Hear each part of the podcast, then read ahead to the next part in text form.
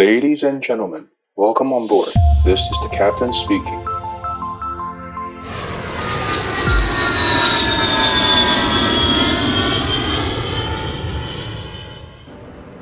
Hello，大家好，我是 Kathy，欢迎大家再次收听机长广播频道，加入我们，和我们一起分享航空的大小事。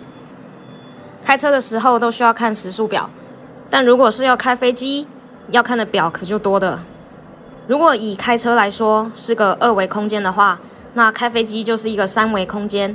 除了要顾速度之外呢，另外还有方向啊、高度跟滚转等等的。今天就要来跟大家介绍一下开飞机的时候你必须要认识的六大飞行仪表。如果是关于航向或者是方位的部分呢，是靠陀螺仪来做测量。速度的部分则主要是透过皮托管和进压孔。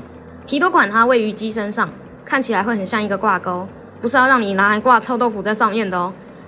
一般民航客机会在机头的附近看到，会用一个红圈把它圈起来。所以下次去搭飞机的时候，如果看到飞机上面有一个红色的圈圈把它圈起来，那个不是说要帮飞机画上腮红做装饰，也不是说那里有问题，所以把它圈起来要大家注意。在红圈的中间那个就是皮托管了。如果飞机有必要必须停在停机坪一段时间的话，机务人员也会用一个套子把皮托管套起来，避免因为长时间停留的关系造成它积灰尘。飞行员在起飞前也要去飞机的周围巡视，这个时候皮托管也是必须要确认的检查项目之一，要确认它上面没有被阻塞或者是积冰。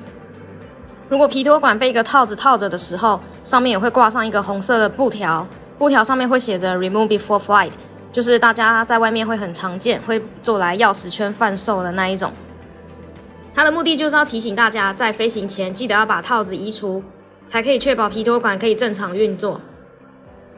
第一个要跟大家介绍的是空速仪表，英文是 Airspeed Indicator。空速它的单位是海里，还有另外一个说法是节，一节一海里大概是一点八五二公里每小时，跟我们一般开车在看的时速表它长得有点像。表的外圈有用颜色来告诉飞行员速度范围。如果是绿色的范围，代表是一般飞行控制的范围；黄色的部分则代表是在稳定气流的情况下可以飞到的速度。在头跟尾处呢，各有一个红点，红点表示飞机的速度不能高于或者是低于红点标示的范围之外。第二个要跟大家介绍的是高度仪表 （Altimeter Indicator）。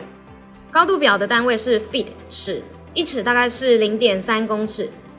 高度表它长得跟时钟有点像，有一个长针、短针，还有一个比较细的像秒针，但是它的顶点的部分是一个倒三角形。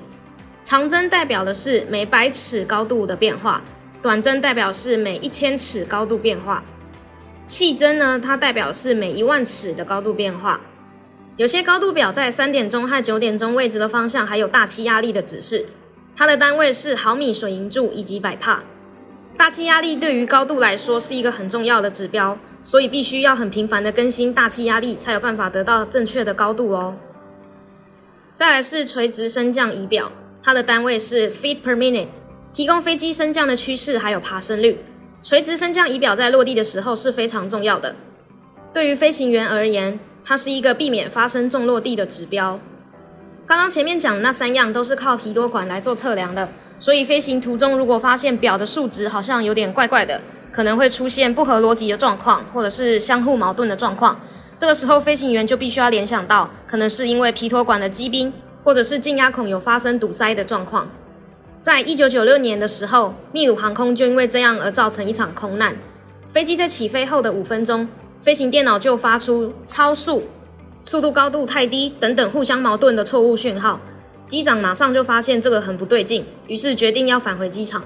但是因为飞机上面给的讯号都是不正确的，而且那个时候又是半夜，所以机长也没有办法靠参考的物体来判断他们目前现在所在的高度到底是多少。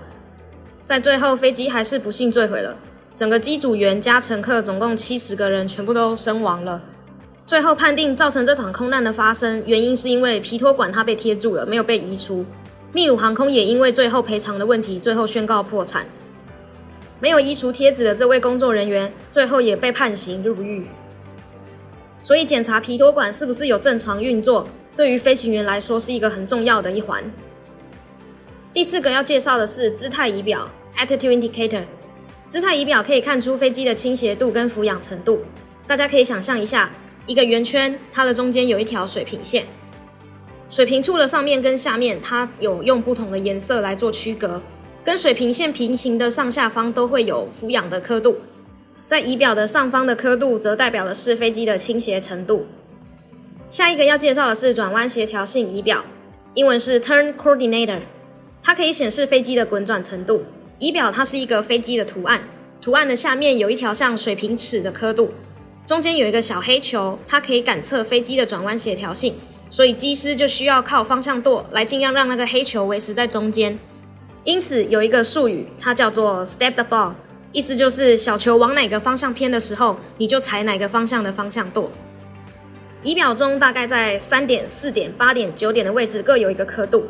仪表的中间有一个 to mean 的字样，意思就是当飞机的翅膀只在第二个刻度的时候，飞机将进行一个标准速率滚转，飞机的滚转程度为三度每秒。因此，飞机如果做完一个三百六十度路径的回转，需要花两分钟的时间。转弯协调性仪表主要是维持飞机转弯的协调性，如果没有办法维持，可能就会造成飞机内滑或外滑，就会导致飞机失速。最后一个要跟大家介绍的是航向仪表 （Heading Indicator），长得很像指北针，上面有标示东南西北以及三百六十度方位。但是仪表上面显示会删掉个位数字，所以三就表示三零的方向，二四就是二四零的方向。如果是正北就是零零，东是九零。南是一八零，西是二七零。通常航向仪表需要跟罗盘做校对，因为航向仪表是根据陀螺仪测出来的。陀螺仪并没有自然指北的功能，所以驾驶员需要一直频繁交互检查。后面介绍的这三个就是靠陀螺仪来测量的。